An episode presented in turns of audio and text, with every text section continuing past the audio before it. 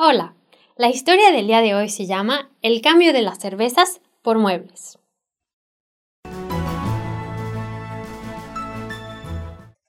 Un día, un minero convertido al cristianismo durante el despertar cristiano del país de Gales en 1904 se encontró con uno de sus viejos amigos con el que solía gastar todo su dinero en los bares.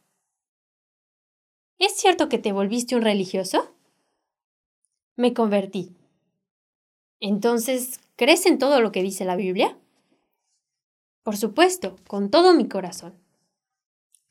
¿Y crees en los milagros que dice que sucedieron?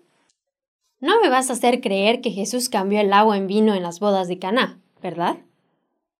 Pues es la verdad. ¿Por qué no vienes a mi casa? Te voy a enseñar algo. Cuando llegaron a la casa, el incrédulo se sorprendió. ¿Cómo ha cambiado tu casa? ¿Todos estos muebles son tuyos? Antes estaba todo vacío. Mira, no puedes ver cómo Jesús cambió el agua en vino, pero aquí puedes ver que Jesús cambió mis cervezas por muebles.